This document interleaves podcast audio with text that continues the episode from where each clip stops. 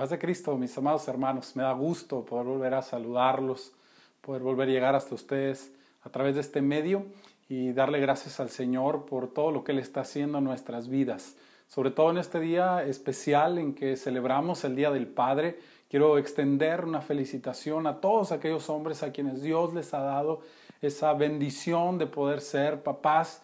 Va nuestra felicitación y también eh, aprovechando este momento, quiero compartir una palabra especial para todos los hombres, para todos los padres en este día, que lleva por título Padres de verdad. Y para ello quiero invitarte a que vayas conmigo a una palabra que se encuentra en Isaías capítulo 64 versículo 8 y dice así en el nombre de Jesús.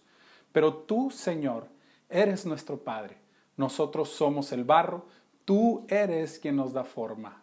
Todos nosotros somos obra de tus manos. ¿Qué te parece si oramos al Señor y presentamos esta palabra y le pedimos que Él habla a nuestros corazones, a nuestras vidas en este día?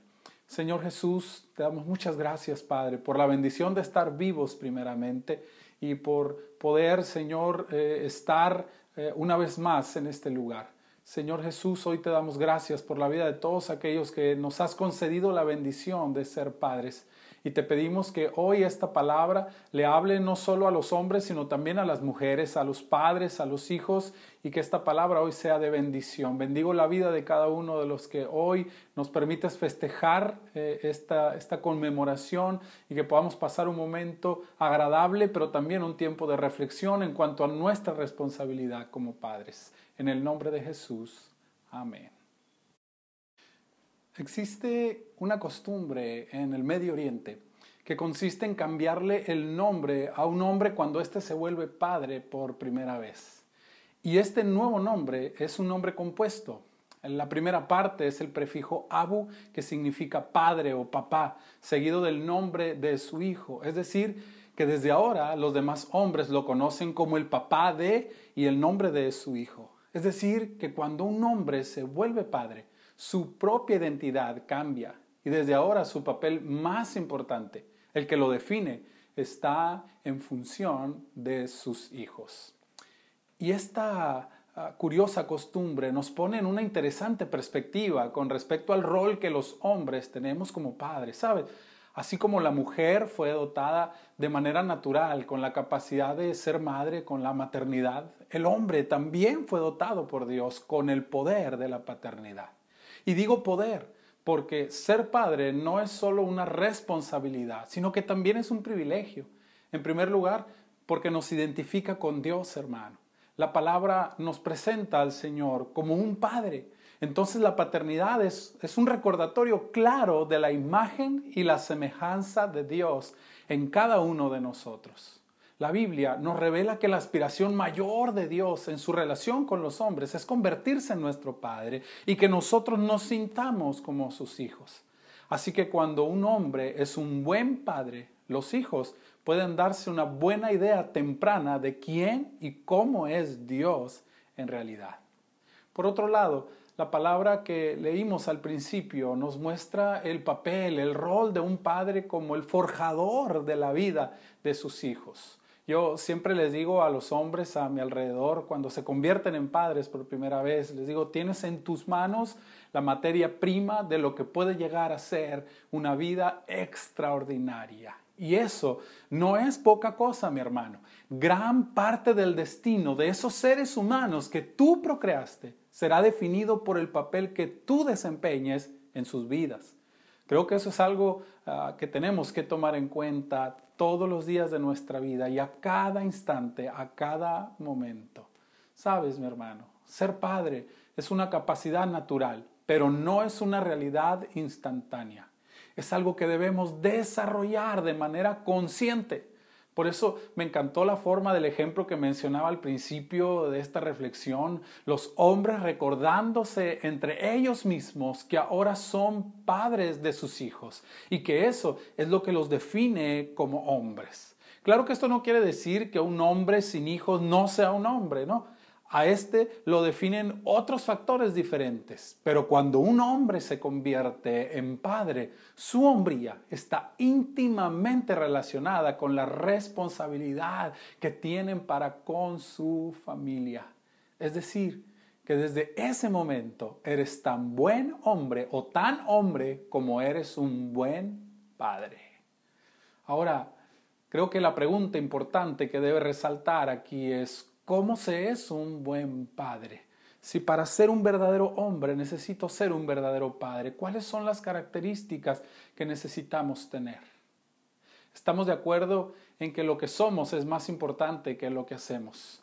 Pero en definitiva, lo que somos debe reflejarse en lo que nosotros hacemos. Entonces, ser un buen padre implica primeramente ser conscientes de nuestra paternidad. Voltea a ver a tus hijos ahorita si los tienes cerca de ti o si no los tienes contigo en este momento. Piensa en ellos, tráelos a tu mente y date cuenta que ahora ellos deben ser tu prioridad en la vida.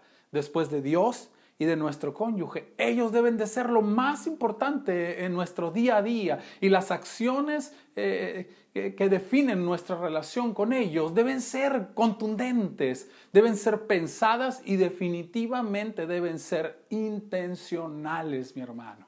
Déjame recordarte tres cosas que hace un buen padre. Y la número uno es que un buen padre es el que da identidad. ¿Sabías tú, hermano, que el sexo biológico del bebé está determinado en su mayoría por la genética del padre? Sí, biológicamente ya Dios nos dio esa virtud y con ello la responsabilidad de mostrarles a nuestros hijos, tanto hombres como mujeres, quiénes son ellos en realidad. No importa si es hombre o es mujer, el comportamiento del padre va a ayudar a lograr o a malograr, según sea el caso, la identificación y la aceptación personal de la identidad individual de nuestros hijos.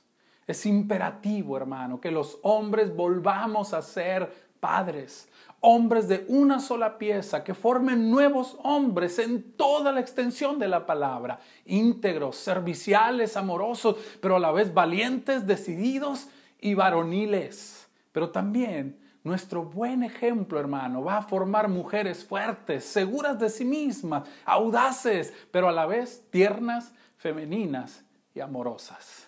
Pero sobre todo, debemos de formar hombres y mujeres que desde muy temprano en su vida sepan que ellos por sobre todas las cosas son hijos de Dios. Tu hijo pensará de sí tal como tú le hagas sentir. Él va a creer lo que tú le digas que Él es, para su bien para su mal. Y eso lo va a acompañar durante el resto de su vida, directa o indirectamente. Pero sabes, hay una cosa importante. Dios nos va a juzgar a nosotros, los padres, por la semilla que sembramos en el corazón de nuestros hijos. En segundo lugar, un padre es el que forma. La palabra del Señor nos enseña que es Él nuestro Padre, quien nos da la forma. Así como un alfarero le da forma a una vasija, cada padre es responsable de moldear la vida de sus hijos. Yo te quiero hacer una pregunta en esta hora. ¿Qué porcentaje de los principios y los valores que rigen la vida de tus hijos fueron puestos por ti? Me encanta el ejemplo de las vasijas de barro, porque al igual que la paternidad es un arte, no, no se hacen artesanías en serie, al menos no las artesanías originales. Cada una es diferente y requiere un proceso muy personal, muy propio. Pero la mano del artesano siempre, siempre es importante. Hermano querido, preocúpate porque en el futuro de tus hijos haya huellas amorosas de tus manos en sus vidas. Todos sabemos la historia del rey Salomón, que cuando apenas empezaba su gobierno le pidió a Dios sabiduría antes que pedirle riqueza, que pedirle poder, y el Señor lo convirtió en uno de los hombres más sabios que ha existido en la historia. Pero ¿de dónde vino esa petición de Salomón? ¿Fue una iluminación instantánea? ¿Fue un chispazo de genialidad? No, hermano. El libro de Proverbios, el libro que él escribió, nos da la respuesta. Salomón describe a su padre, David, continuamente insistiéndole, busca la sabiduría, por sobre todas las cosas, adquiere sabiduría y entendimiento. Hermano, lo que tú consideres importante será importante para tus hijos, para su bien o para su mal. Eso tú lo decides. Y número tres y último, un padre sustenta. Creo que todos entendemos la responsabilidad de mantener económicamente a nuestra familia. Sin embargo, hermano, la manutención de una casa no se resume solamente en eso. Hay muchas otras cosas que como padres debemos llevar a nuestro hogar. El amor, la comprensión, el apoyo incondicional, la escucha activa, todas esas cosas que no se compran en ninguna tienda, en ningún lado, hermano, que debemos producirlas nosotros de manera consciente. No te conformes con darles cosas, dales de ti. Las cosas se gastan con el tiempo, hermano. Las experiencias duran para siempre. Tus hijos no van a recordar todas las cosas que les diste, pero te aseguro que atesorarán cada momento de calidad que hayan vivido a tu lado. Muchos dicen que esta contingencia regresó a muchos padres a la casa, pero sabes, aunque ahora estemos todos en la casa, nuestro corazón en ocasiones está muy lejos de allí. Necesitamos volver nuestro corazón hacia nuestros hijos. No existe empresa más importante, hermano. No hay compromiso mayor que ese. Será lo primero por lo que Dios te va a llamar a cuentas. Además, el profeta Malaquías nos dice que es la mejor forma de alejar la calamidad y la destrucción. Cuando los padres vuelvan su corazón a sus hijos, evitaremos la destrucción y la catástrofe. Hijos, todos los que tienen la bendición de tener a sus padres, oren por ellos. El trabajo no es sencillo, para nada. Es una gran responsabilidad. Esposas, valoren el esfuerzo que cada uno de ellos hace. Padres, corramos eh, honremos nuestro llamado, dejemos el alma en este cometido. El mundo de hoy necesita urgentemente una buena paternidad. Tenemos el mejor ejemplo, tenemos a Dios que es nuestro Padre. Nos toca a nosotros, a cada uno de nosotros, hacer nuestra parte te parece si hoy elevamos una oración al Señor y, y pidámosle que Él bendiga a cada uno de los padres y que el día de hoy podamos reflexionar en esto y pensar en lo que estamos haciendo y convertirnos en esos padres que este mundo, el mundo de este momento, necesita.